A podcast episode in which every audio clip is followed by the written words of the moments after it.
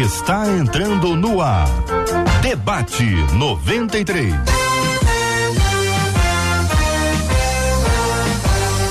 Realização 93 FM. Um oferecimento Pleno News. Notícias de verdade. Apresentação J.R. Vargas. Alô, meu irmão. Alô, minha irmã. Aqui fala J.R. Vargas. Estamos de volta, minha gente. Começando aqui mais uma super edição do nosso debate 93 de hoje, nessa quinta-feira, 15 de junho de 2023. Que a bênção do Senhor repouse sobre a sua vida, sua casa, sua família, sobre todos os seus, em nome de Jesus. Vamos apresentar os nossos queridos e amados debatedores. Apóstolo Ezequiel Teixeira, muito bom dia. Bem-vindo ao debate 93 de hoje. Bom dia, JR. Bom dia aos nossos milhares de ouvintes. Temos uma quinta-feira cheia da presença de Deus. Jennifer Costa também está conosco no debate 93 de hoje. Bom dia, Jennifer. Bom dia, que honra poder estar aqui hoje. Eu tenho certeza que vai ser muito poderoso esse debate. Benção Puríssima Cezinha Cita também está conosco no debate 93. Fala, Cezinha. Bom dia, pastor. Bom dia, JR. Bom dia, meus irmãos. Que alegria estar aqui de novo com vocês. Tenho certeza que vai ser uma manhã muito abençoada. Grande abraço a todos. Obrigado, querido pastor Nicásio Júnior também está aqui à mesa no debate 93. Bom dia, pastor. Bom dia, JR. Bom dia, queridos debatedores. Bom dia, meus irmãos que estão nos ouvindo nessa rádio maravilhosa, que tem uma audiência enorme. Tenho convicção que o nosso debate será uma bênção hoje. Abençoará muitas vidas nesta manhã. Amém. Que assim seja. Bom dia para você que nos acompanha pelo vídeo. Está acompanhando com imagens do debate 93? Está no site rádio93.com.br. No site você pode ouvir e ver aqui o debate 93 agora com você. Você pode acompanhar a gente também aqui no Facebook da 93 FM, Rádio 93.3 FM, Rádio 93.3 FM, ou no canal do YouTube, a 93 FM Gospel, 93 FM Gospel. E aí, tanto no Face quanto no YouTube, tem um chat para você interagir. Sala de conversa, sala de perguntas, sala de dúvidas. Fala com a gente no debate 93 de hoje. Bom dia para quem nos acompanha pelo rádio em 93,3. Você que nos acompanha pelo aplicativo, o app da 93 FM. Você que está nos acompanhando de todo lugar, acompanhando aqui o debate 93 de hoje. Que privilégio ter você com a gente aqui. Você fala com a gente também pelo WhatsApp 2196803 8319 2196 803 8319 para você interagir com a gente também. E outra coisa muito importante, olha, o debate de hoje às 19 horas se transforma num podcast. Você pode acompanhar a gente em diversos lugares, inclusive o Spotify e o Deezer. Debate do dia, todo dia ou toda noite disponível para você. Marcela Bastos fala com os nossos ouvintes. Bom dia, Marcela. Bom dia, J.R. Vargas. Bom dia aos nossos queridos debatedores. É tão bom tê-los com a gente nessa tela, nessa mesa de debate. Como é maravilhoso a gente ter os nossos ouvintes que estão em todos os lugares. JR, no WhatsApp, a Mônica Lobo, que ela tá, sabe onde? Em Manhattan. Manhattan. Disse, vamos de debate 93. Eu gosto de Manhattan. De Manhattan. Manhattan. Então, ela tá lá, ligada com mais um debate 93. A Sandra Roger no YouTube já disse aleluia. É mais um tempo de aprendizado no debate 93, diz ela, que conquistou o meu coração. E a Salete Cunha no Facebook disse: Eita, Eita. mais um debate. Bom dia. É bom, né? Cada um dos nossos ouvintes tem a sua maneira de se expressar quanto à alegria do debate 93 ter começado. Então vamos juntos e já estamos no ar. Eu quero agradecer o seu carinho, sua audiência aqui na 93 e de presente eu quero dar para você hoje esse mixer. Tem um mixer aqui lindíssimo. Esse mixer aqui é muito importante porque ele é ideal para vitaminas, para cremes, para sopas, para papinhas, para desfriar, desfiar o frango. Então tá aqui, ó. Esse mixer aqui, ó. Esse mix pode ser seu aqui. Essa aqui é uma vitamina, um suco, alguma coisa como parece aqui laranja, mas pode pode ser também uma outra fruta, ma- manga. Eu acho que isso aqui é manga. Eu tô achando que aqui, pelo menos olhei agora aqui Deu um gostinho de manga, que coisa maravilhosa. Quero convidar você para participar com a gente debate 93 de hoje aqui, onde você vai participar e vai concorrer a esse mixer. Como é que você faz para ganhar esse mixer? Tá lá no Instagram da 93. Qual que é o Instagram da rádio, hein, gente?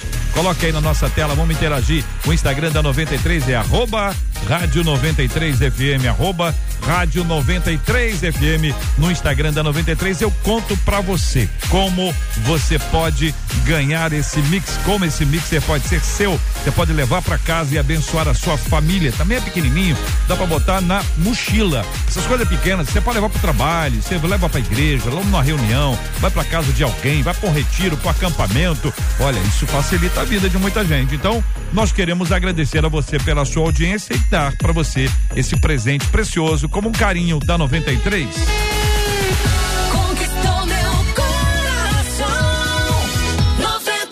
Que é isso, minha gente? Um dos nossos ouvintes diz o seguinte: olha, eu preciso confessar que eu não suporto errar. Não suporto errar. Tem gente que não suporta errar e não suporta o erro alheio. Aí encrenca. Quando falho, me sinto muito, mas muito mal mesmo. O sentimento é de total frustração. Penso que para Deus me aceitar e me usar, eu preciso buscar a perfeição incansavelmente. O meu desejo é ser alguém tão perfeito ao ponto de ser arrebatado por Deus, assim como aconteceu com Enoque. Eu estou errado em buscar a perfeição? O que fazer quando a frustração do erro arranca minha felicidade? Como me olhar com amor quando eu erro? Queridos debatedores, tenho a impressão que alguns de vocês devem estar pensando no arrebatamento. E eu vou pedir que vocês não entrem ainda no arrebatamento. Nós vamos chegar no ponto do arrebatamento, mas pensar assim, uma pessoa que não não não suporta o seu erro. Ao mesmo tempo, uma pessoa que busca a perfeição.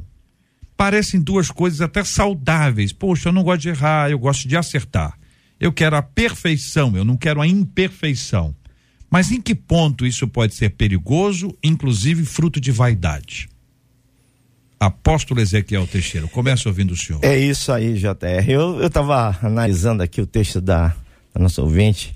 É, preciso confessar que não suporto errar. Bom, é. é. interessante, eu acho, acho bom ela, ela ser inconformada, né?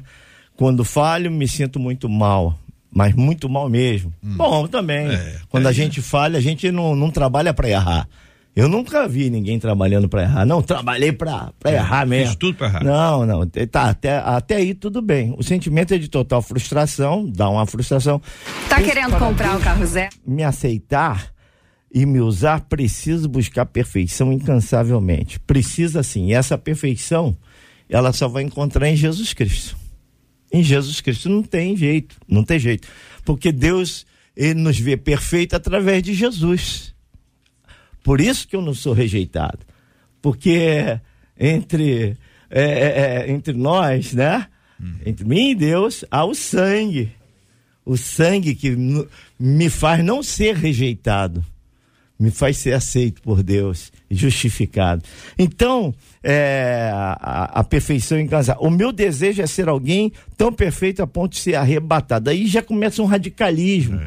Aí, tal, eu quero ser e tal. Eu, eu, eu, eu, eu, eu não, não. Ninguém é 100%. A Bíblia diz que ninguém é 100%. Não tem homem que possa dizer eu não tenho pecado. Ninguém é 100%. Não é verdade? Mas nós Bom, não vamos entrar no é, arrebatamento, é, daqui não. daqui a, é, daqui a pouco. Mas eu, eu, eu, quando chegar lá, nós vamos, nós vamos detalhar mais. É então, é, parece assim, quando a pessoa quer buscar o arrebatamento, nesse caso aqui, quero ser como alguém, como Enoque, rapaz, é uma régua lá em cima, né? É, uma, é, Bom, é, é um, é um, o sarrafo está muito sarrafo tá alto. Tá muito em cima, o padrão né? muito é. alto. Na realidade, ela faz uma comparação com a nossa. Aquilo ali era, era, era algo dele com Deus, é. entendeu? E Deus com ele. Então ela, ela tem que, no meu entender, ela uhum. tem que verdadeiramente continuar uhum. buscando a perfeição, uhum. mas buscando equilíbrio em Deus, porque ela vai encontrar a perfeição em Cristo. Pastor Cezinha Cita, eu com, converso com o senhor agora para ouvir a sua opinião inicialmente sobre esse aspecto que envolve algo que parece bom, como disse o apóstolo, né? A busca da perfeição no sentido de, de o melhor possível. E existe aí um processo que inclui a motivação, que é uma coisa que só a pessoa e Deus é que sabe. A gente pode olhar e você, esse cara aí tá, com, tá pensando nisso, mas quem é que sabe o que a pessoa pensa? É Deus é a pessoa, né, o querido pastor? Queria ouvir a sua opinião sobre esse assunto, inicialmente. Legal, legal, JR. Eu também já fiquei muito feliz com o que eu ouvi do pastor Ezequiel, né, Teixeira. Concordo com tudo com que o senhor falou. É, eu estou pensando em como a vida desse irmão, né, é, deve estar tá sendo pesada, deve estar tá sendo ruim, é, porque essa busca incansável, essa tentativa é, de ser perfeito, de não errar, é, infelizmente é, ela não vai conseguir isso, então vai ser frustrada a vida toda, né? Vai ficar tentando algo que é impossível. Fiquei muito, fiquei pensando muito em como esse irmão deve se sentir, porque deve ser muito ruim a vida dela, né? Muito pesada. É, eu penso que é uma doença, é uma enfermidade. O perfeccionismo ele é uma enfermidade. É, a pessoa ser detalhista, né? Ela é, trabalhar para excelência é muito bom. Mas o perfeccionismo, ele é uma, uma doença, porque nós não vamos alcançar isso. Isso é impossível, né? E eu gostei de ouvir o pastor Ezequiel falar é, sobre essa relação é, com o Senhor. Que a única, o único caminho, a única maneira que nós temos é, é essa de ter Cristo como a nossa referência. Porque jamais nós vamos conseguir ser perfeitos como é, é, da maneira que esse ouvinte está colocando, a não ser que nós nos escondamos em Cristo. Esse é o único caminho. Eu estava falando outro dia aqui com é, a nossa igreja sobre essa questão de identidade. Nós vivemos, alguns vivem essa crise de identidade. Não sabem quem são exatamente. E o problema da identidade é que ela tem que ter uma referência. Né? Então, a, a palavra identidade é idêntico a alguém. E nós estamos tentando ter uma identidade perfeita, de santo, de, de, de qualquer outra coisa, sem a referência de Cristo. Então, assim, é, a minha identidade, é, ela só pode ser encontrada, de fato, quando eu tenho Cristo como a minha referência. Então, como o pastor Ezequiel falou, é, quando Deus me olha, ele não está vendo o Cezinha em si. Ele está vendo Cristo em mim. Esse é o conceito básico de justificação. Não há nenhum justo sobre a terra, a não ser que Cristo esteja aparecendo sobre mim, né? E, e eu esteja morto e Cristo agora vive em mim. Então eu penso que há uma necessidade desse irmão, dessa irmã, né, que colocou, é, ter uma clareza sobre isso. Só Deus é. A Bíblia fala Deus é perfeito. A Bíblia fala sobre um amor perfeito. Mas a Bíblia também deixa claro que Deus não está esperando de nós essa perfeição. Inclusive, ele diz: todos pecaram, todos erraram, e é por isso que tem um advogado junto ao Pai. Ele já está prevendo: olha, é, você, quando você errar, nós temos alguém que vai te ajudar, nós temos é, um advogado que vai te defender. Isso é necessário a gente entender, né? Então, eu creio que há aí algumas falhas de identidade, identificação de quem a pessoa é, de conceito mesmo do que é perfeição e de conceito do que é justificação. O, o, o, Jennifer, é, como é que você avaliou essa fala do nosso ouvinte, já tendo ouvido o, tanto o apóstolo quanto o pastor Cezinha?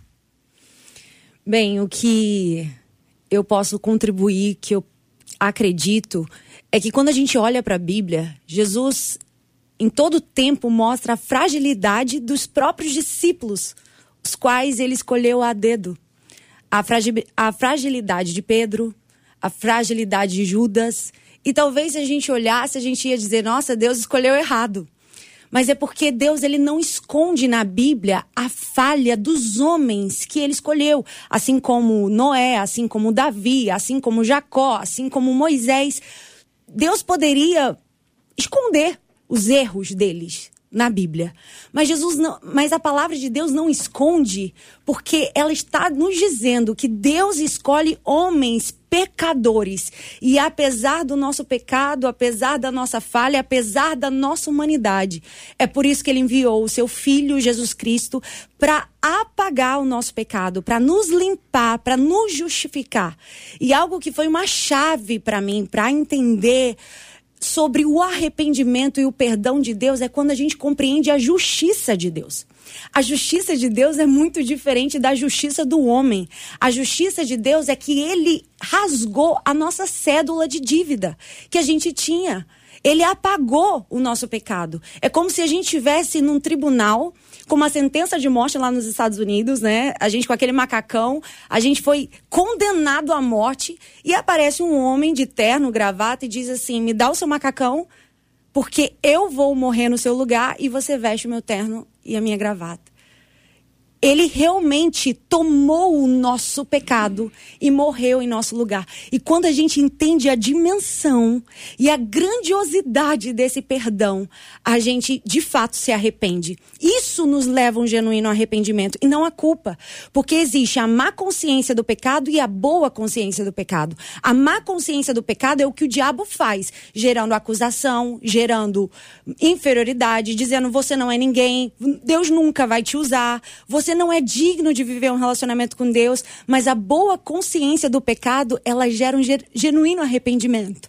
Eu lembro que quando eu conheci a Deus e tive uma experiência real com Jesus no meu quarto aos 13 anos de idade, uma das chaves na minha transformação foi que Deus falou para mim no meu quarto: Jennifer, eu te amo da maneira que você é. Ame a minha palavra. Porque quando você ama a palavra de Deus, você vai entendendo as verdades desse amor que nos constrange. E eu me lembro que eu dizia assim: Deus, eu não mereço. Que amor é esse que me constrange?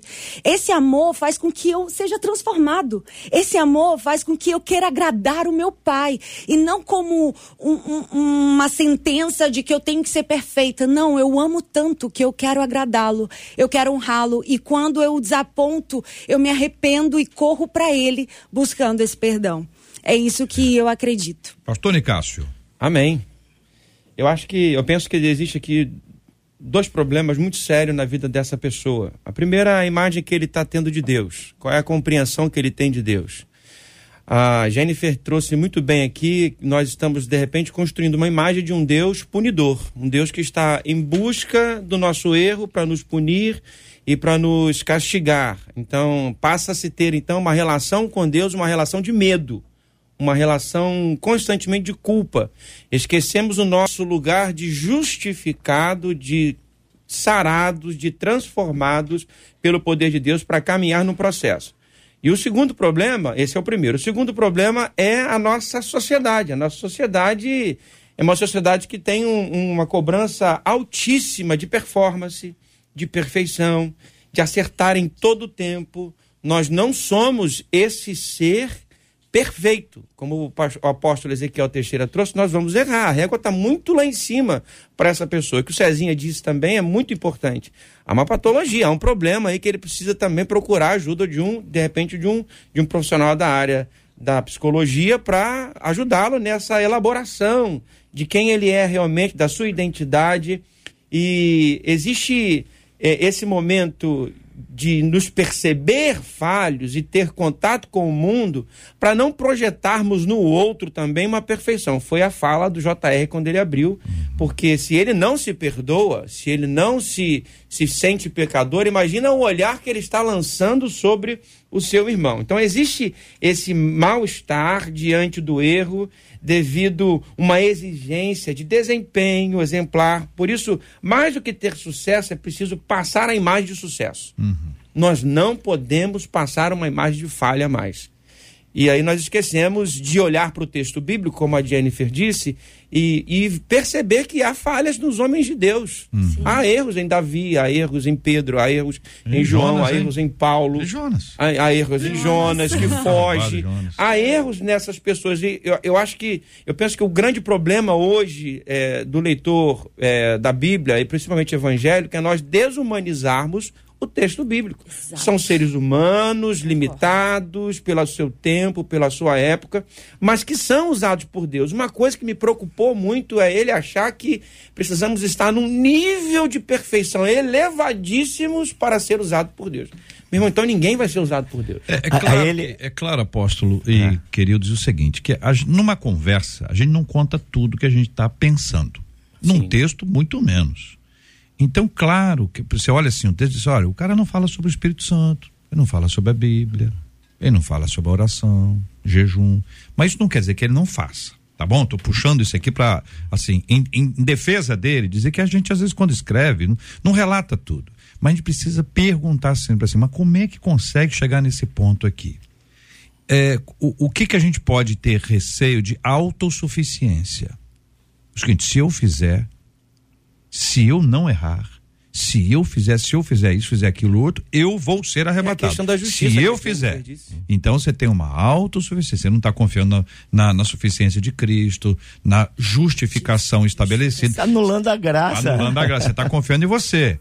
O que é um, sempre é um seríssimo risco. Mas a gente volta a esse ponto já, já, porque a Marcela vem com a fala dos nossos ouvintes. Diga aí, Marcela. Eles estão ligadinhos aqui na gente logo que começou a discussão. A Silvane disse é fato, né? Jesus escolheu discípulos que não eram perfeitos e não fez questão de esconder seus defeitos, disse ela, um pouquinho antes da Jennifer trazer essa, essa linha de pensamento. Já a Ana disse assim: acho que nós não podemos ser radicais demais, porque o radicalismo só atrapalha. E o que eu vejo é que há uma radicalidade exacerbada nessa ouvinte.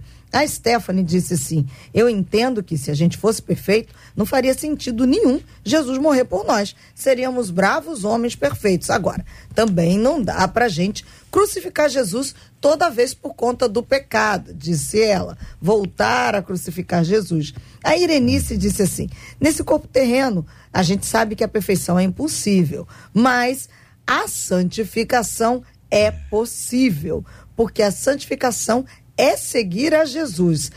É Ele quem nos ajuda na santificação, disse a Irene. E o Moisés, no Facebook, disse assim: interessante é que Deus falou com Abraão: anda na minha presença e ser perfeito. Ele não disse ser perfeito para andar na minha presença, é o que destaca o Moisés lá Facebook. Muito obrigado aos nossos ouvintes, quero encorajá-los aqui, continuem participando conosco, estamos aqui no Facebook, tam, estamos também no YouTube, você pode falar pelo nosso chat aqui tranquilo, também pelo nosso WhatsApp, que é o 2196 803 8319 2196 803 8319. Apóstolo. Eu estava com um texto aqui é, é interessante. É, a Bíblia disse que o, o, o meu povo está sendo destruído por falta de conhecimento. Nós precisamos conhecer a palavra de Deus. Isso que, que está acontecendo, essa nuvem aí, muita turbulência, muito ensinamento, muita heresia, e, e, causa muito transtornos na, na, na, e muita confusão, como, como o Cezinha falou, e, e, na, da identidade, ele começa a destruir a identidade da pessoa, né?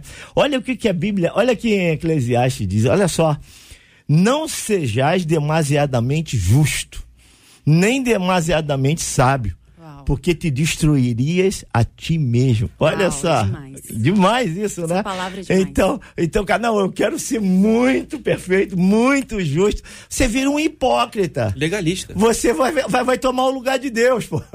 Você se torna vai o irmão tomar, mais velho do filho pródigo. É, vai tomar o lugar de Deus. Não consegue celebrar o irmão. Então, você é, é, justamente essa dependência, Senhor, eu dependo de ti, eu preciso de ti. A Bíblia diz que o poder de Deus se aperfeiçoa na minha fraqueza. Exato né? Se aperfeiçoa na minha fraqueza. Então, então minha irmã, meu irmão querido, eu não sei se é, é, é homem irmão, ou mulher, irmão, irmão esse irmão. irmão querido, eu quero dar um conselho para você. Olha, a palavra de Deus te orienta. Não sejais demasiadamente justo, nem demasiadamente sábio. Até porque você falou uma palavra-chave. Como é que você vai ver os outros também? Ah, você vai ser o cara, você vai, vai ser o cara. Deve ser insuportável. É insuportável. Sabe por quê? Porque a pessoa, é, ó, uma é pessoa muito organizada, uma pessoa organizada a mesa da pessoa, o guarda-roupa da pessoa, o carro da pessoa.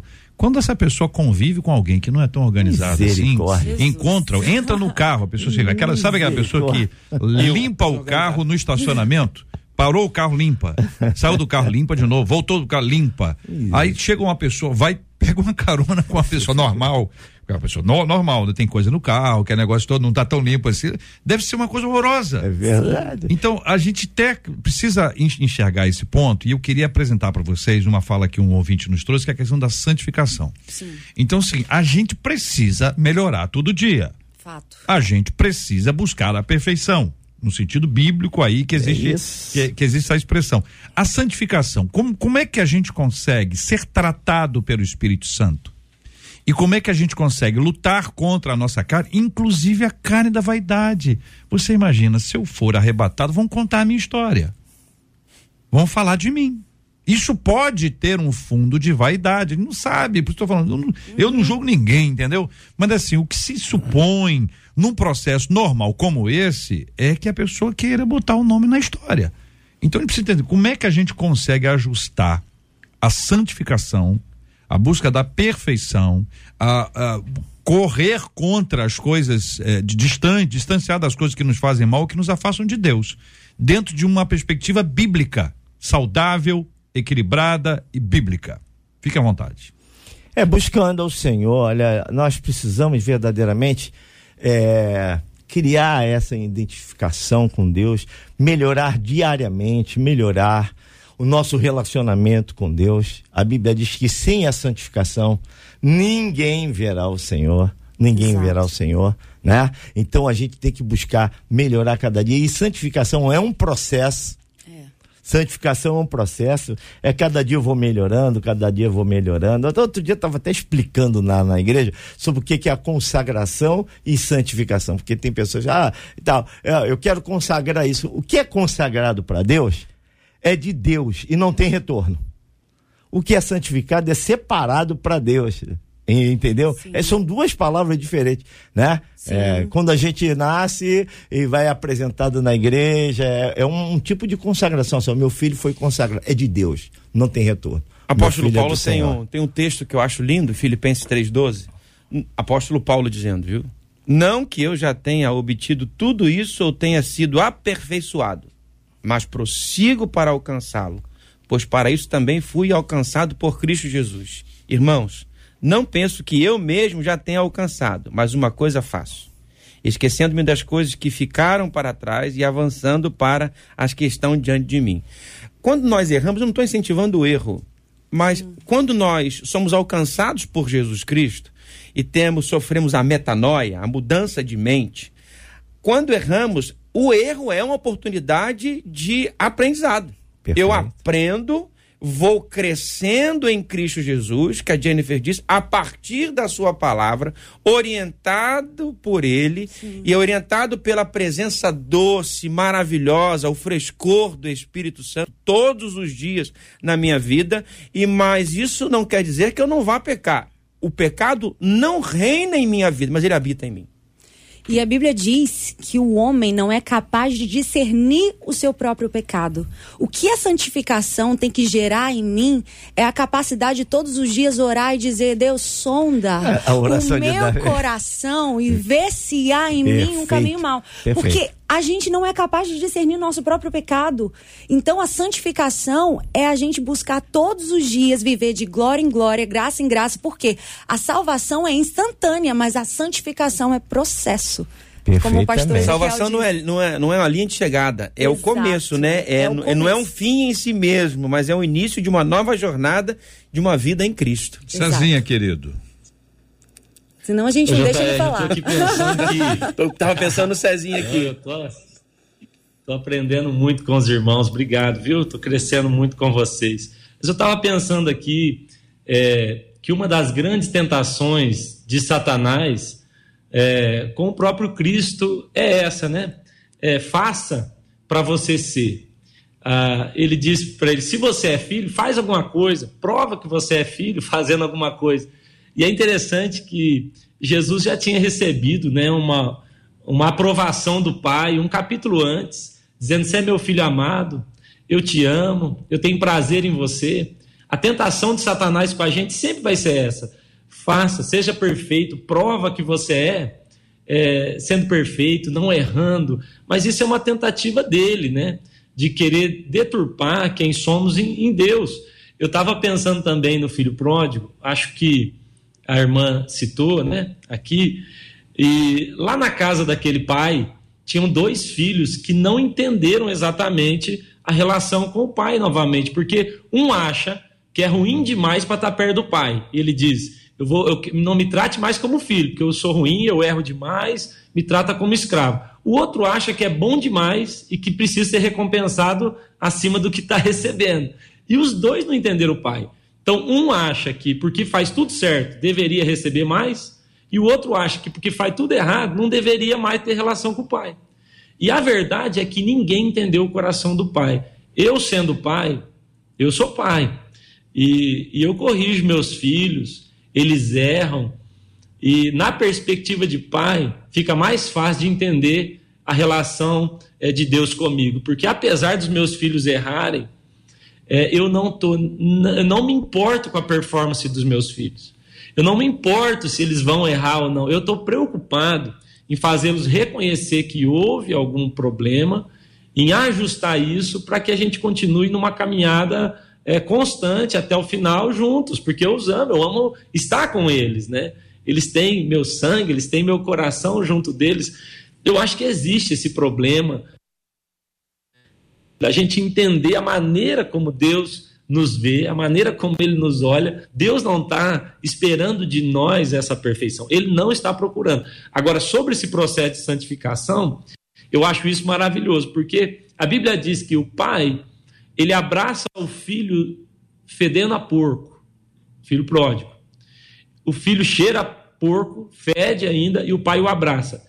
O pai o abraça no momento em que ele fede, mas agora existe um início de um processo onde ele vai pôr um anel, fala do Espírito Santo, fala da identificação.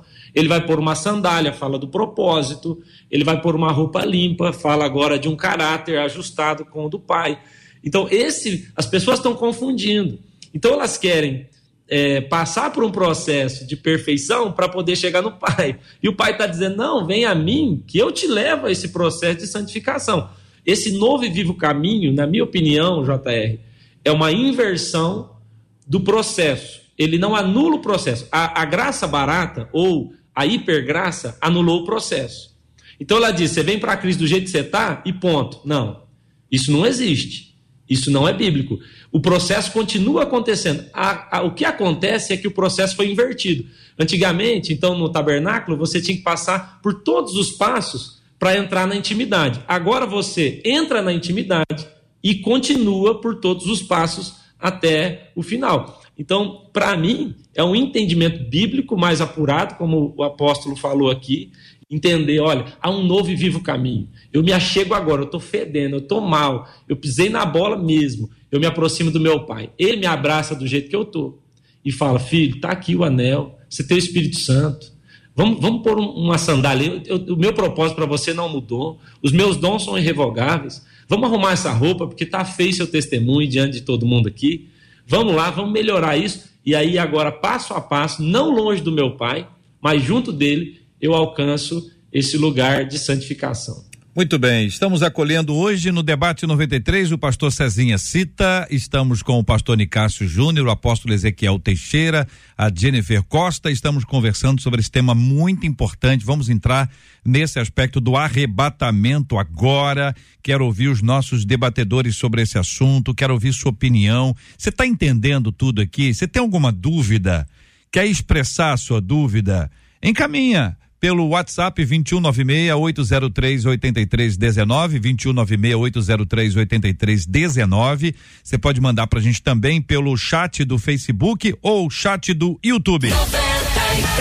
Muito bem, minha gente. Hoje no Debate 93 estou presenteando você, agradecendo a você pela sua maravilhosa audiência no Debate 93, um mixer, um lindo mixer para você preparar aquela aquele lanche, aquela comidinha especial. Para criança é muito importante, né? Criança come papinha. Então o mixer deu uma força muito grande. Ajuda que é uma coisa maravilhosa. Você pode participar com a gente lá no Instagram, Corre lá no Instagram da 93, lá no Instagram da 93, arroba Rádio 93 FM. Eu tô contando para você como é que você faz para para conquistar a benção desse mixer que eu vou dar de presente para você no final do debate 93 de hoje. 93. E aí, Marcela? A Márcia, lá pelo YouTube, disse assim: Acho que a maior presunção do ser humano é a perfeição, sem entender que Deus deseja que a gente seja dependente dele. Já uma das nossas ouvintes, Jaqueline, disse assim: Eu já fui perfeccionista. Graças a Deus eu fui liberta. Tirei um peso enorme das minhas costas. E o peso ainda é dobrado, porque a gente acha que o outro também deve ser perfeccionista. Uma outra ouvinte tá ligada agora na gente pelo WhatsApp, não disse o nome, ela falou: "Eu sou mega organizada e perfeccionista. Fico muito chateada comigo mesma quando erro, e quando isso acontece, eu fico preocupada do Senhor não querer mais me usar na obra dele, ou melhor, ainda fico preocupada com a minha salvação, confessa essa ouvinte pelo WhatsApp. Marcela, só um instantinho, esse talvez seja um ponto muito importante. É a pessoa se considera ela se considera incapaz, é, impossibilitada, impotente no processo de ser usada ou usado pelo nosso Deus. Então, parece atribuir a si mesmo esta característica que Deus vai me usar se eu fizer isso. Numa dessas histórias aí, são muitas dessas histórias, quanta gente deixou de usar um tipo de roupa, quanta gente dormiu de roupa, tomou banho de roupa, porque vai que o anjo vem, é. o Senhor vem me buscar, não posso estar sem roupa. Olha o arrebatamento aí. Então, é, é, nesse processo, a gente vai vendo assim, olha, o que que a gente entende teologicamente sobre esse assunto? É isso. Surgem nessas dúvidas. Ou, neste caso, nas afirmações, que hoje nós temos mais afirmações que dúvidas, tá bom? No geral, a maioria das pessoas tem convicção. Rápida, muda de ideia, mas tem convicção. O que é, é, o que ela tem menos hoje são dúvidas e dúvidas são fundamentais. Toda essa frase poderia ser em forma de interrogação. Tô certo?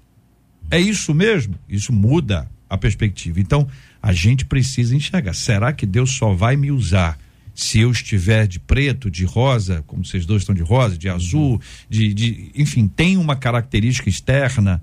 O que é que Deus vê que a gente não consegue ver? O perfeitinho, às vezes, é só um santarrão. Ele aparentemente é isso. Então tem gente, tem pano para manga nisso aí, Marcelo.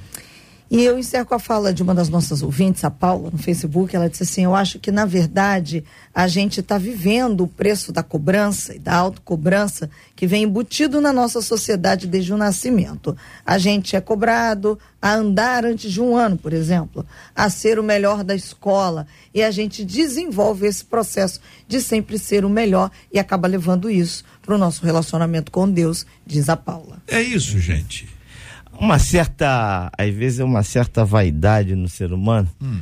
em ser reconhecido, em ser conhecido, né? Através dos seus feitos, dos seus atos. É um glória a mim, louvado seja eu. É. Eu consegui, que anulam a graça de Deus, né? Na realidade, é, o que nós precisamos entender que a graça do Senhor nos basta, que o tratamento de Deus é pessoal, não é coletivo, é pessoal. Ele trata comigo de uma maneira, uhum. trata contigo de outra. Trata com... Tem coisa que eu posso fazer que você não pode fazer. Paulo fala isso. Não é verdade? Tem coisa que. Então, é, inclusive João, João ele ele ele muda é, é, tremendamente a, a, a, pregação, a homilética, quando ele começa a falar aquilo, se andarmos na luz, como ele na luz está, temos comunhão uns com os outros e o sangue de Jesus Cristo, seu Filho, nos purifica de todo pecado. Olha, a, a pregação evangelística, ele quebra todinha a homilética da pregação, porque ele começa na luz e termina no sangue. E toda a pregação evangelística começa no sangue e termina na luz. Por quê? Porque ele estava falando justamente para a igreja. Ele já estava falando para o povo que conhecia Jesus. Aí ele muda, ele muda a pregação.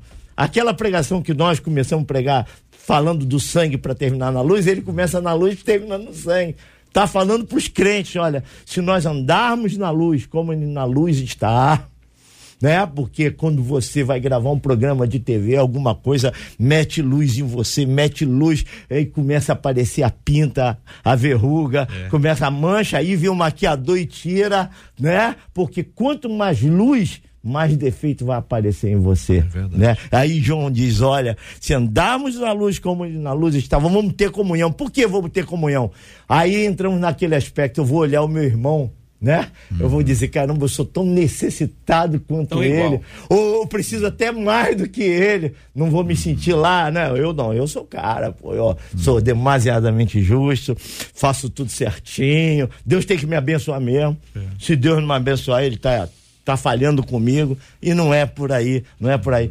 Temos comunhão uns com os outros, e o sangue, aí chega no sangue. Uhum do sangue de Jesus Cristo, seu Filho, nos purifica de todo pecado. Ele está falando com a igreja. Sim. Me purifica de todo pecado. Então você está habilitado a passar pelo portal do sangue de Jesus. Amém. E se tornar mais limpo ainda. É esse processo aí de santificação, melhorando a cada vez mais. Concorda, pastor Nicásio? Plenamente. Uhum. Plenamente. Mateus 5,48, Jesus está dando uma instrução. Portanto, sejam perfeitos como é perfeito o Pai de vocês que está nos céus. É, nós é, temos uma visão errada sobre Deus, e isso vai afetar profundamente a maneira como lemos o texto bíblico. Então, esse texto ele está falando sobre a plenitude do humano. Só se alcança naquele que é homem pleno, perfeito, divino, que é Jesus Cristo, o Deus homem. Então, é pelo Espírito Santo nós somos impulsionados a buscar essa vida em santidade. A palavra que é usada aqui para falar, é que ele usa para descrever, traduzir perfeição, é teleios, que é de telos, é um caminho. Nós temos um objetivo, nós temos um, uma missão, nós temos um propósito. Então, ser perfeito para um propósito. O perfeito propósito para nós é glorificar e exaltar o nome do Senhor a partir do sangue de Cristo. O sangue de Cristo nos capacita a cumprir o propósito. Não é o inverso, não é a nossa, a no, o nosso jejum, não é no, o nosso esforço, não é subir o um monte para orar, é. não é, é orar de joelho três horas, não é nada disso. A gente está invalidando a justiça de Deus, a regeneração, a justificação feita por Deus, por Jesus Cristo na cruz a nós. Nós estamos invalidando. não foi suficiente. Eu preciso fazer um negocinho aqui para dar um grau, para dar uma melhorada, porque não foi suficiente. Vou dar uma ajudinha. É, é essa, é esse erro, é essa inversão. O pastor Cezinho usou um termo cunhado pelo Dietrich Bonhoeffer que fala sobre a graça barata. Isso é o que está temos mais visto. Uhum. Né? E a hipergraça também, né? Não, então a graça tem, eu não preciso fazer mais nada, não tenho mais necessidade nenhuma. Existe um trilho entre a responsabilidade humana e a soberania divina. Eu tenho um papel como crente, como regenerado, como salvo. O pontapé inicial foi dado por Jesus Cristo e agora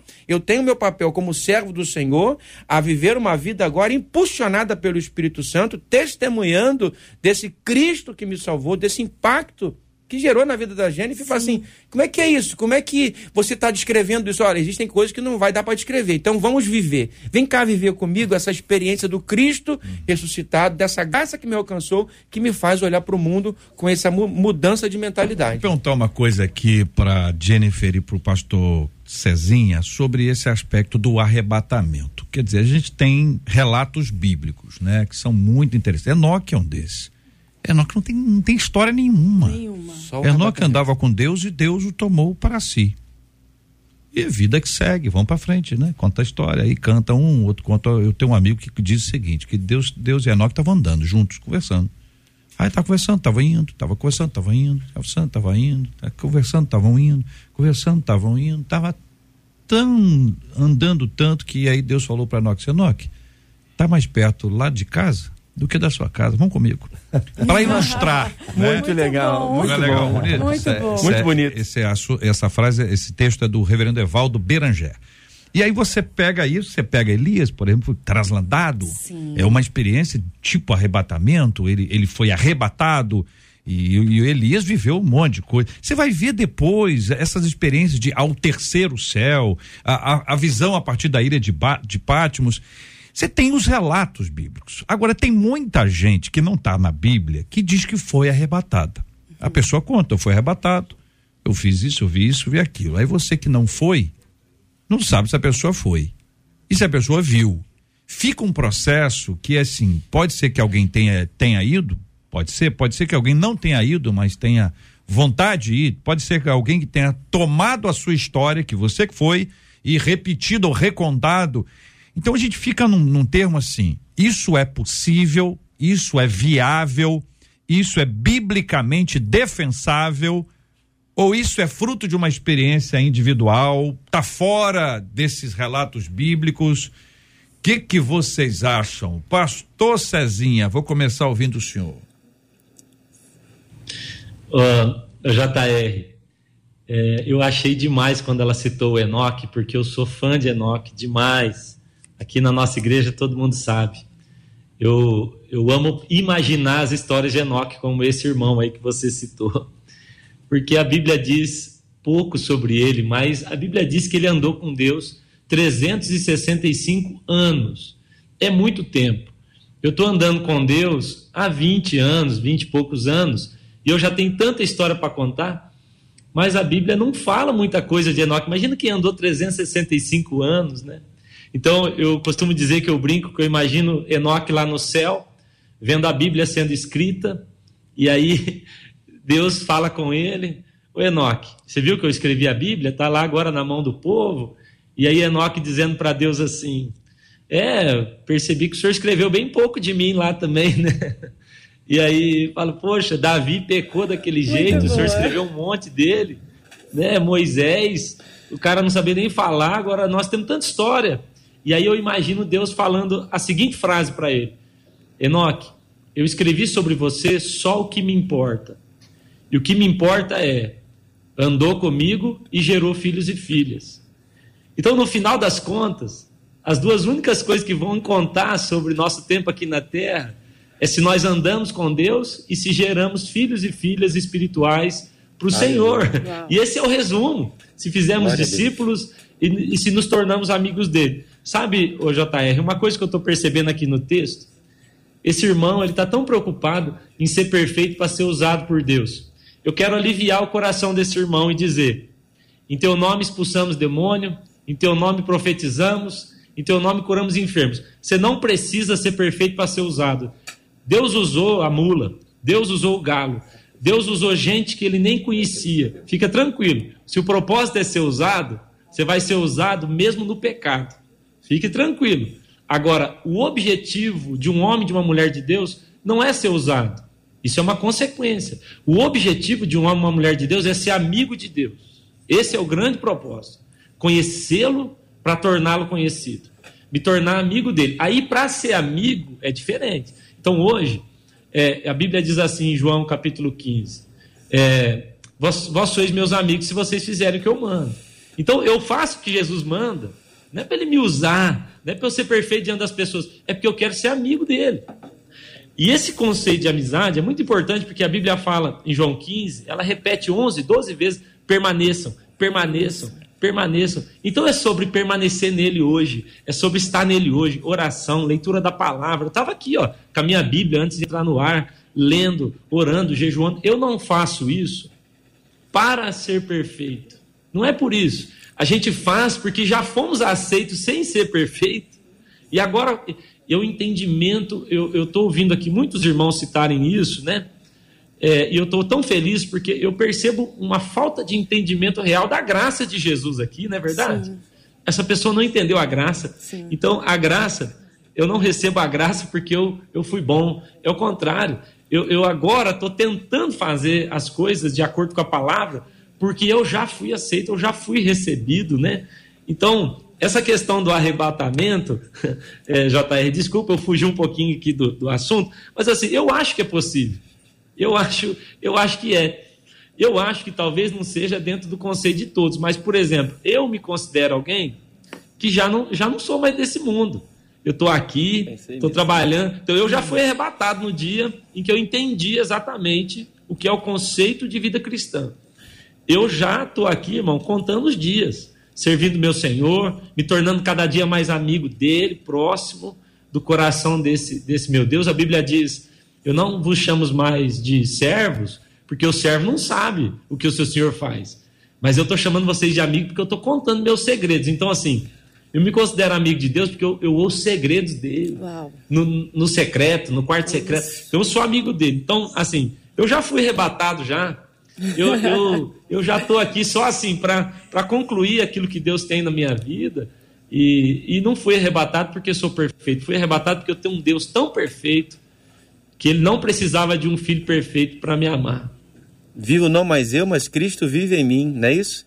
E a vida que agora vivo na carne, vivo na fé do Filho de Deus. Interessante que eu pensei nisso, eu falei, mas eu não estou mais aqui, eu não, não, pertenço mais a este mundo. O mundo está crucificado com Cristo para mim e eu estou crucificado com Cristo para o mundo. Então, não há, não há diálogo, e há uma, uma dependência total do Senhor. Eu vivo para o Senhor, para a glória dele. É lindo isso, o Cezinha, que você disse. Esse, da, o Cezinha falou da, uma coisa. Do segredo ali do Senhor, é muito bacana. O Cezinha falou uma coisa muito interessante. O ser usado por Deus não te dá garantia de nada. Não. te dá garantia de nada. A mula foi usada. Te dá garantia de nada, né? Isso aí. Até segredo... mesmo porque no céu diz, né? muitos vão chegar e dizer: Eu expulsei demônios. Perfeito. Eu, eu profetizei. Perfeito. E o Senhor vai dizer: Eu não Curei. te conheço. Porque, na realidade, é aquilo que eu falei: as pessoas querem ser conhecidas, as pessoas querem ser famosinhas, mas o mais lindo é vai ser quando ser o Senhor olhar pra gente e falar assim: Eu te conheço. É. Eu te conheço, porque para uns ele vai dizer, eu não conheço vocês. Sim, e na verdade, esse processo de Enoque também sou apaixonada pela história de.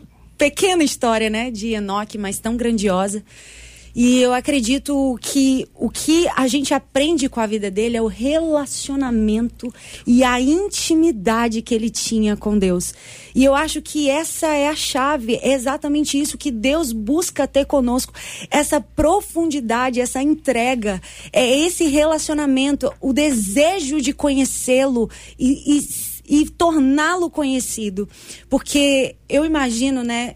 Muitas pessoas dizem assim: ah, mas eu não tenho tempo para orar, não tenho tempo para para muitas vezes ter meu devocional, ter meu quarto de guerra, meu lugar secreto com Deus. Como é dizer para aquele que é o dono do tempo que eu não tenho tempo para estar com ele? Como é também chegar na eternidade, querer passar a eternidade com ele se hoje eu não consigo ter tempo de qualidade com Deus? Porque na verdade a gente para na televisão, Hoje, vivemos uma geração que maratona aí séries e séries que são horas e horas, a gente dedica tempo a tanta coisa e a gente tem deixado de dedicar o nosso tempo a conhecer a Jesus. E a gente vive uma geração que a mensagem está sendo terceirizada. Ninguém abre mais a Bíblia para querer de fato receber a revelação que está ali. Mas a gente quer receber uma palavra pronta do YouTube, a gente quer receber uma palavra pronta de um pastor. E por isso que a gente vive numa geração tão rasa. Um evangelho que não gera uma genuína transformação eu recebo Jesus, mas isso não gera transformação, não muda o meu falar. Porque eu nunca vi uma geração que eu tenho Jesus, mas continuo falando palavrão, continuo com as fotos indecentes, continuo tudo normal, mas eu tenho Jesus. Chama-se geração de Onã. É, gostava do prazer, mas não queria o compromisso. Não quer, não quer a santidade, não quer a transformação. E na verdade, o que torna um filho ser filho não é o comportamento dele. Ah, se meu filho for bem comportado, ele vai ser meu filho. Não. O que torna o meu filho ser meu filho é o nascimento.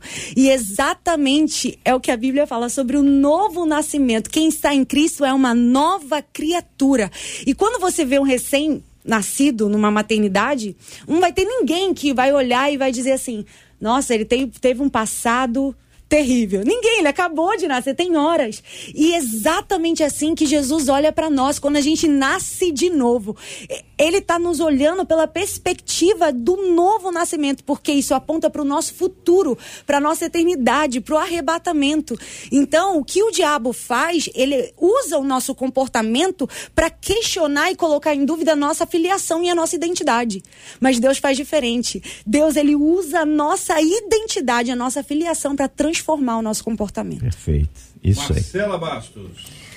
Olha, JR, a gente vai encerrar aqui com algumas palavras dos nossos ouvintes. A Daniela, por exemplo, está dizendo no WhatsApp: esse debate está sendo tão maravilhoso. As minhas crises de ansiedade sempre acontecem pelo medo de não ser salva, porque sou falha e fico com essa cobrança na minha cabeça.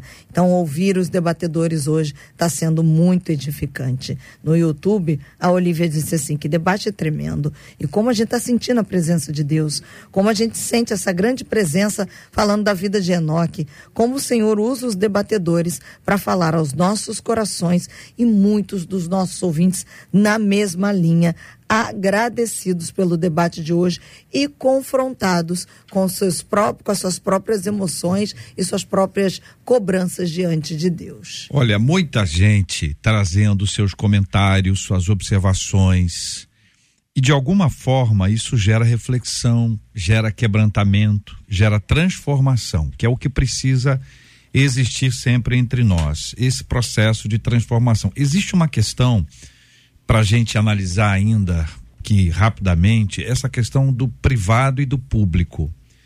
É, é um, um, uma temática importante porque a, a vida cristã ela é vivida nos dois ambientes, tanto no privado aquilo que só você vê, aquilo que só os da sua casa veem, aquilo que só os do seu trabalho, da sua escola. E existe aquele público, é aquilo que todo mundo vê, ou teoricamente está exposto para que todo mundo veja. A caminhada com Deus, ela começa aonde? Este processo de desenvolvimento da nossa fé, do nosso amadurecimento espiritual, o quanto a gente consegue encaixar numa ideia objetiva aqui para ajudar os nossos ouvintes, para que eles comecem a andar. Então, onde é que eu estou agora? Nós aqui, nós estamos aqui na rádio, mas supondo que nós estivéssemos em casa. Eu vou sair de casa agora. Eu vou para a universidade, eu vou para o trabalho, eu vou para academia, eu tô indo. O que que eu preciso desenvolver, criar, eh, organizar a minha vida espiritual para que eu consiga andar com Deus. Como é que é o processo? Eu ando dentro de casa e de casa para fora. Eu só ando do lado de fora para as pessoas acharem que eu ando com Deus, porque eu faço o jeito que ando, eu ando com roupa de quem anda, eu falo coisas de quem anda, mas eu sei dentro de mim que não estou andando. Como discernir isso para explicar de forma clara para o nosso ouvinte? Eu entendo que é o tempo com Deus, né? E eu sou uma defensora disso, que na verdade, eu, eu fui transformada no meu lugar secreto. Eu acredito que se você tem tempo com Deus, se você tem vida devocional, você vai ter tudo ao seu redor restaurado e transformado também. Então, o que a gente precisa de fato entender, eu acho que a pandemia fez isso. A gente viveu por muito tempo, muito tempo, a igreja do Senhor, que você tem que ir, você tem que pregar, você tem que ter cargos, você tem que ter funções, você tem que ter dons. E o que, que a pandemia ela fez? O que, que Deus ministrou nosso coração na pandemia? Volta todo mundo para dentro.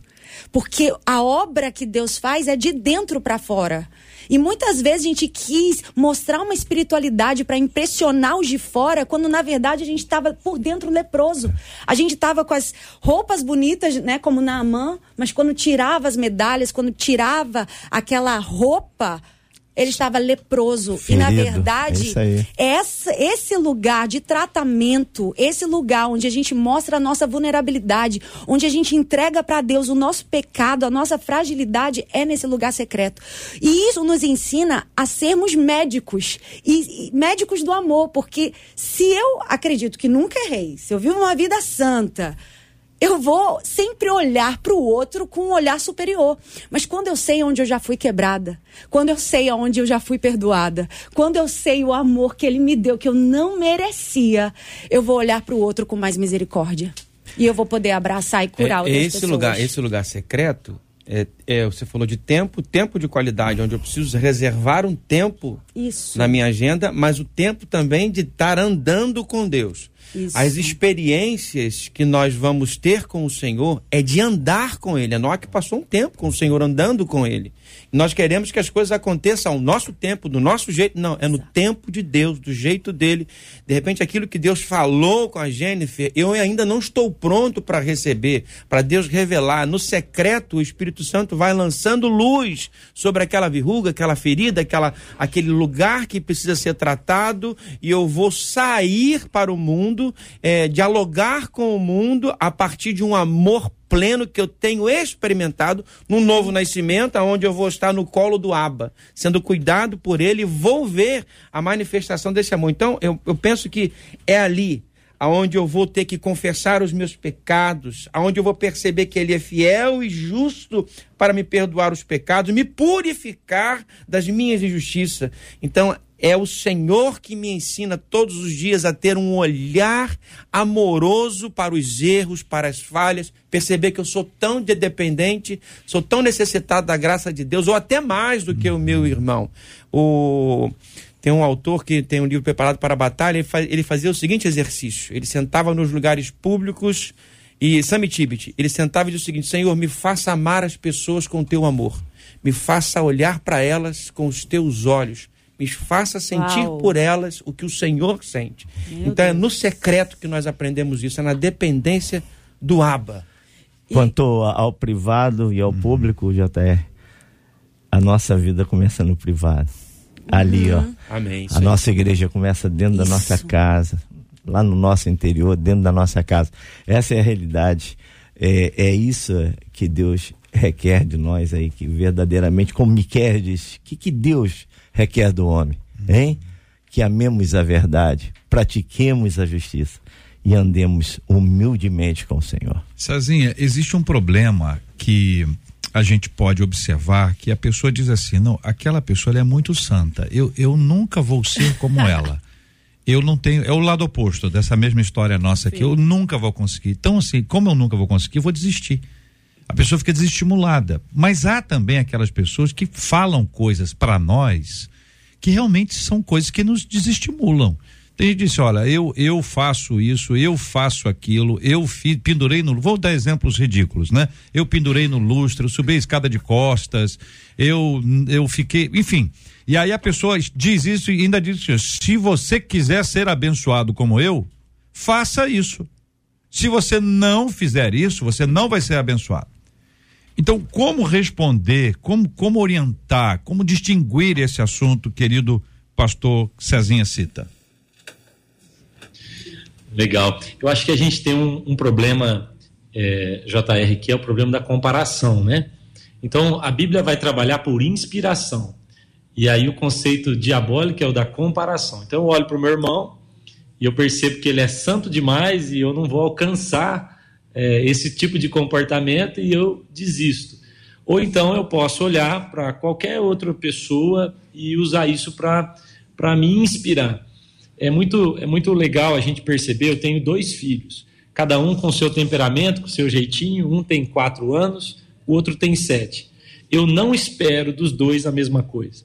Como pai, eu não estou esperando o mesmo comportamento o mesmo tipo de atitude dos dois meninos, porque eles têm, é, eles têm personalidades diferentes. Deus não está esperando que a gente fique olhando para alguém ou que a gente assuma sobre nós peso de comportamentos, de atitudes de outras pessoas é, que Ele não nos pediu. Então eu não consigo imaginar Deus cobrando isso da gente, ó, faça porque a, a, o irmão lá fez. Não é dessa forma. Agora, o processo de inspiração e de comparação, na minha opinião, JR, depende do nível de maturidade do irmão.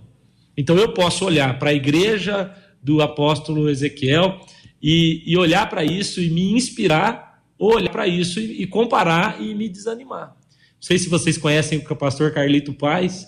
Eu tive lá na igreja dele um tempo atrás. A igreja dele parece um shopping, uma coisa mais linda do mundo. O pastor Carlito falou assim para mim: Cezinha, isso aqui é para te inspirar. Eu falei, ô pastor, o senhor desculpa, porque não está dando certo, não. Até agora eu só senti foi inveja do senhor, porque eu queria ter isso, mas eu não vou conseguir. E, mas quem determina se vai sentir inveja ou inspiração sou eu, é o meu é. coração, né? Por isso é tão importante a gente viver esse nível de maturidade com o Senhor. Eu só queria retomar uma coisinha, JR, desculpa. Uhum, por favor. É, que eu, eu queria responder essa pergunta que você fez anteriormente, que é: é no privado ou é público? Eu quero dizer, é privado. Eu aprendi um uh. conceito, é, é, eu aprendi um conceito, JR, é, que eu escrevi isso num livro, inclusive. É, Josué, Deus fala com ele: Eu vou fazer algo maravilhoso, vocês vão atravessar o Jordão. Resumindo. E aí ele diz assim: Você vai levantar 12 pedras fora do Jordão, onde todo mundo vai ver. Mas você vai levantar 12 pedras no fundo do Jordão, onde ninguém vai ver. Para que levantar 12 pedras no fundo do Jordão se a água voltou a passar e ninguém nunca mais viu aquele altar escondido?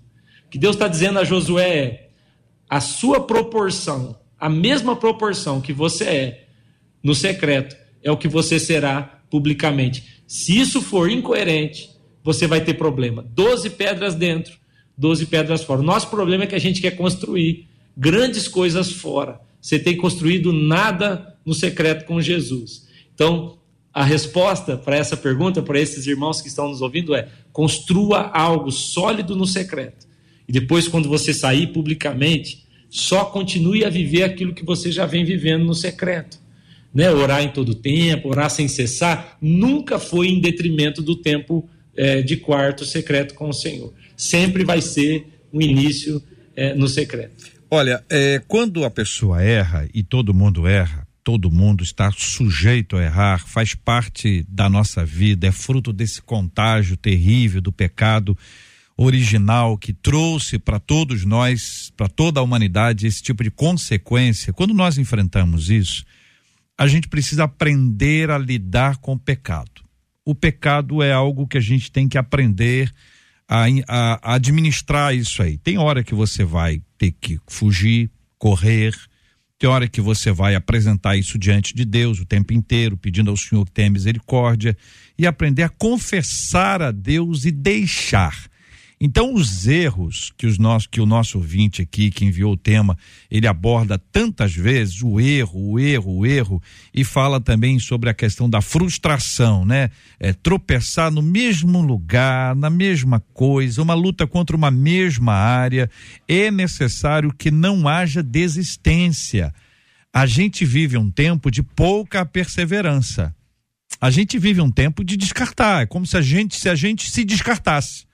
A gente disse assim, não, eu não tenho jeito, é isso aí para mim é impossível. Isso é uma luta em glória, eu não, não vou ter, não vou conseguir. Eu não viro essa chave, eu preciso de um milagre de Deus. E a gente precisa de milagre de Deus o tempo inteiro. Então, por exemplo, a pessoa diz assim: eu tenho uma luta nesta área, é mais forte do que eu. Aí eu perco a luta. O que dizer para uma pessoa que luta contra alguma coisa que ela considera exatamente isso. É mais forte do que ela. Isso é uma frase comum, você deve ter ouvido em alguns lugares. O que dizer a uma pessoa que luta contra alguma coisa que ela diz, isso que eu não consigo andar com Deus, o privado vai para o espaço porque eu não tenho condições de enfrentar esse assunto, por causa dessa marca, dessa mancha, dessa mácula na minha vida, eu não consigo me desvencilhar disso. O que dizer? É, é, você fala da pessoa ficar olhando para trás. Não, pelo... para ela, não, para trás não, ela tá olhando para agora. Eu não consigo é um me desvencilhar presente. disso. Presente, é um, é. é um problema que ela está enfrentando não hoje, não é o passado. Fortaleça-se no Senhor e na força do seu poder. Não tem outro jeito, só Deus para nos dar vitória. Tem que se fortalecer lendo a Bíblia, orando, jejuando, buscando, procurando se santificar, melhorar a cada dia não tem gente. Do pecado você vai ter que fugir mesmo. A Bíblia diz que ao diabo a gente resiste. E ele foge da gente. Mas pecado você vai ter que é, é, fugir dele. Porque o homem não tem estrutura. Porque quem se converte é o espírito, não é o corpo. Quem se converte é o espírito. Aí você passa a ser espírito, alma e corpo. Porque antes de convencer você, de se converter, você é corpo, alma e espírito. Mas depois do convertimento, você é espírito, alma e corpo. Quem comanda é o Espírito Santo junto com o teu espírito. Por isso que a Bíblia diz: não andeis segundo a carne, Perfeitamente. mas segundo o espírito. A gente tem que alimentar o espírito. Alimentar, se fortalecer. Não adianta ela ficar vendo filme de terror Hum. e pensar que não vai ter pesadelo de noite. É uma crucificação Não adianta diária. ver pornografia É uma crucificação e pensar que não vai ficar é, oriçada, é, né, é, erotizada. Não adianta. Tem que fugir disso. Se não fugir, vai ter problema.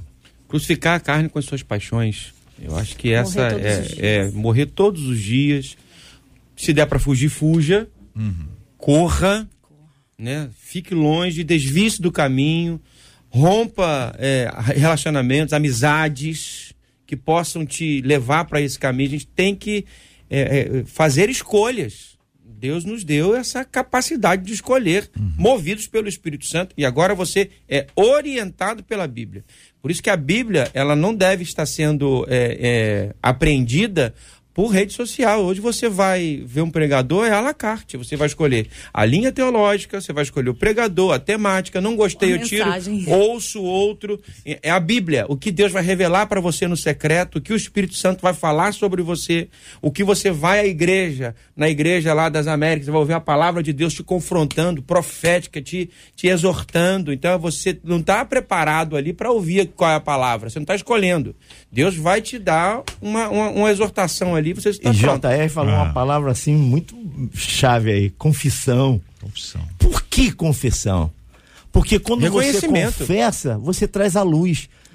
E o diabo não tem poder na Eu luz. reconheço, eu tenho- eu o diabo não tem poder na luz. Ele Verdade. para de te manipular. Quando você confessa, você traz a luz. Aquela responsabilidade sai. O saber traz Entendeu? liberdade. É isso aí. Você alcança o favor do Senhor. Aquele que confessa e deixa. Esse alcança a misericórdia do Senhor. Tem uma coisa aí que eu acho que é, é necessário que a gente destaque também, que é a questão do, do andar.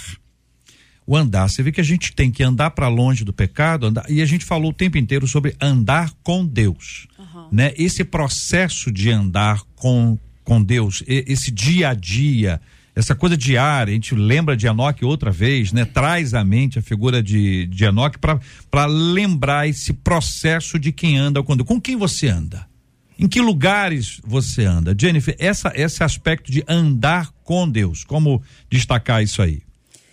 É, é uma busca diária, mas eu acho que isso interfere em todas as áreas da nossa vida. A Bíblia diz e, que quem tem muitos amigos é levado à ruína. E hoje a gente precisa escolher andar com as pessoas certas, sentar nas mesas certas, se alimentar daquilo que edifica, porque isso vai ser determinante para o nosso crescimento espiritual.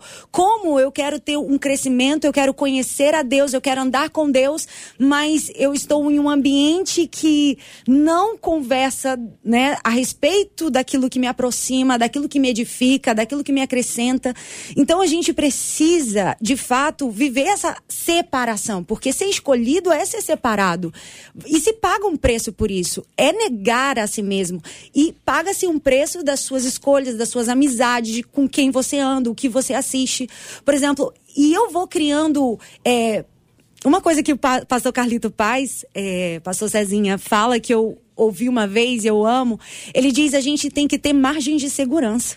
A gente quer viver assim. Será que se eu beijar muito meu namorado eu vou pecar? Gente, você quer viver sempre no limite entre pecar e não pecar, sabe? A pessoa quer viver ali na, quase caindo no pecado. Não. A gente tem que criar margens de segurança. A gente tem que criar margens de proteção. E isso são nas decisões e nas escolhas que a gente faz, com quem a gente anda, o que que eu vou assistir, o que eu vou ouvir, porque isso alimenta a nossa fé. A Bíblia diz que a, a fé vem pelo ouvir da palavra de Deus. Agora a gente ouve tanta coisa, uma geração que exige que você dê resultado, uma geração que exige que você é, é, tem que ter para ser, sendo que o evangelho é nada disso. O evangelho é seja. Eu quero que você seja, eu quero que você volte para sua essência. Então, e algo que eu percebi até no depoimento das pessoas é que esse perfeccionismo né, que essa geração tem vivido, muitas vezes ela vem porque ela só conseguiu um reconhecimento do seu pai quando ela tirou boas notas na escola. Ela só foi elogiada quando ela conseguiu algum mérito, alguma coisa. Então a pessoa entende que na vida ela só vai conseguir ser bem-sucedida e com Deus também, se ela provar que é digna. E o evangelho não é sobre provar que eu mereço. O evangelho é é totalmente o, contrário, não é sobre o meu merecimento. E uma das coisas que eu percebi no falar de muitos ouvintes é que o inimigo ele usa isso para despertar gatilhos. E por que hoje a gente vive uma geração que tem tanto suicídio? Uma geração que jovens, não estou falando de gente né, que tem uma. Jovens com 13, 15 anos estão se suicidando. Porque é uma pressão tão grande de que eu tenho que dar resultado, uma pressão tão grande que eu tenho que dar certo, é uma pressão tão grande que eu não estou dentro do padrão da sociedade, que eu tenho que provar para os outros que fica impossível, insuportável viver. E o perfeccionismo, ele leva muitas pessoas à depressão, leva muitas pessoas, como já teve uma ouvinte que falou sobre crise de ansiedade, porque é um evangelho que não é o evangelho. O jugo dele é suave, é leve. E a gente precisa andar com esse Cristo. A gente precisa mergulhar na palavra e desfrutar de quem ele é e andar nessa leveza, nessa simplicidade que é o evangelho. Olha que coisa impressionante. A meritocracia desse tempo influencia na a perspectiva com que eu levo, que eu vou olhar para o Senhor, a meritocracia religiosa, meritocracia espiritual algo que a Bíblia nunca disse que, que, que existe, né? É impressionante. É, você você é? hoje é valorizado pelos seguidores. É. A quantos seguidores? É. Você ah, tem milhões. Que, Quem fosse determinado é, por número de seguidores. E, e, esse aspecto aí de, de, de andar junto, o que acontece? Às vezes o vídeo que você está assistindo é bom, o vídeo é bem feito.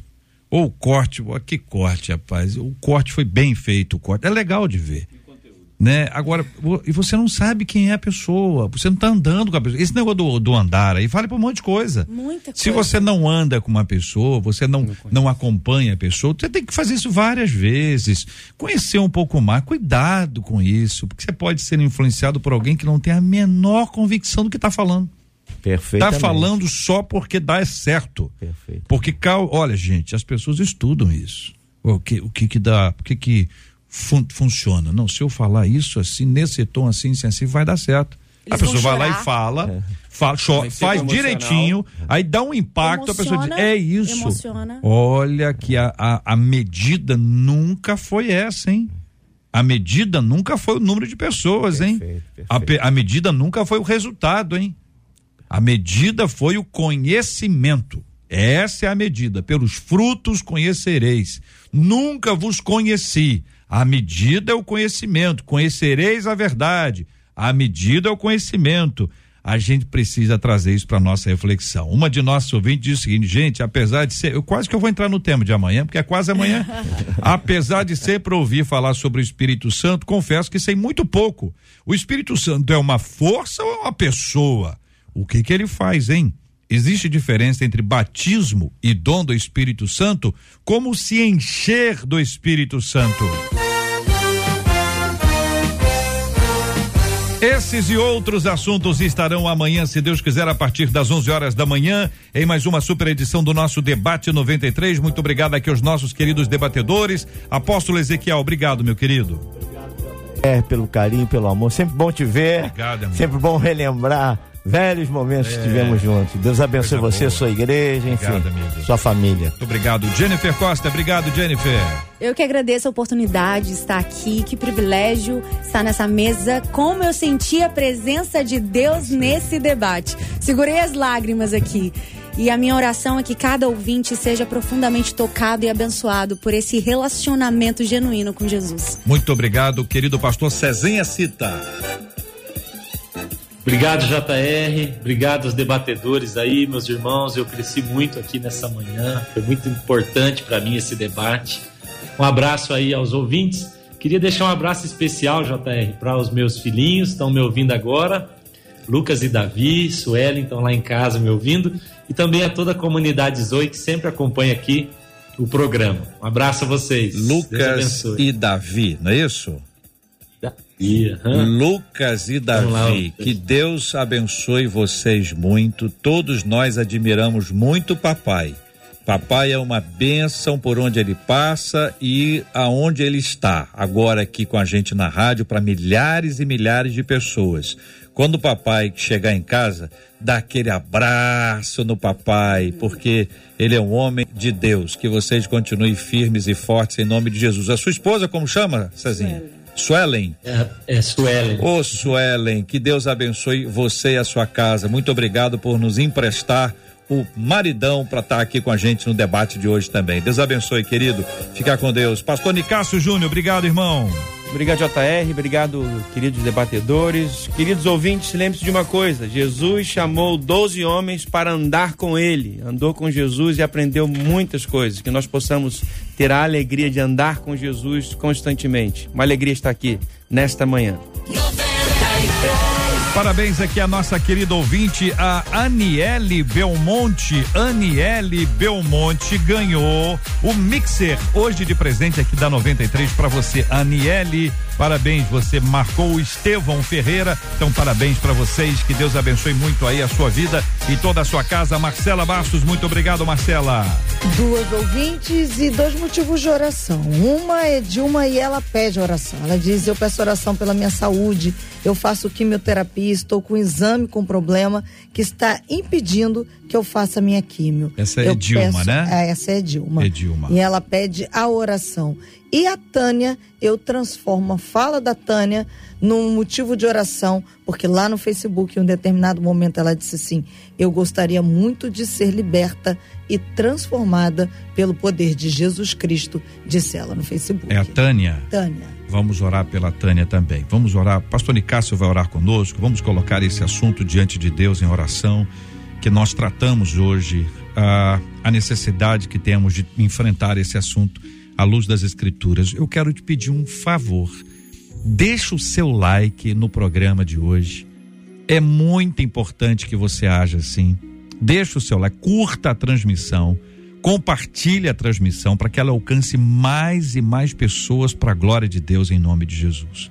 Nós vamos orar juntos, pastor Nicásio, também orando pela cura dos enfermos e consola os corações enlutados em nome de Jesus. Oremos. Deus de paz, de graça, de bondade e de misericórdia. Obrigado, Senhor, por esta manhã em que aprendemos tanto da tua palavra. Obrigado, Senhor, por esta rádio. Obrigado pela vida do JR, da Marcela, Senhor.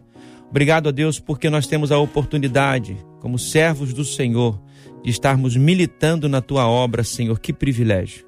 Te pedimos, ó Deus, pela Edilma, que está atravessando esse tempo tão difícil em sua vida. Abre portas, ó Deus, coloque médicos, que o Senhor possa, ó Deus, com a tua boa mão de misericórdia, estendida sobre a vida dela, curá-la, ó Deus, para a glória do teu nome. Tome a Tânia também em tuas mãos, Senhor.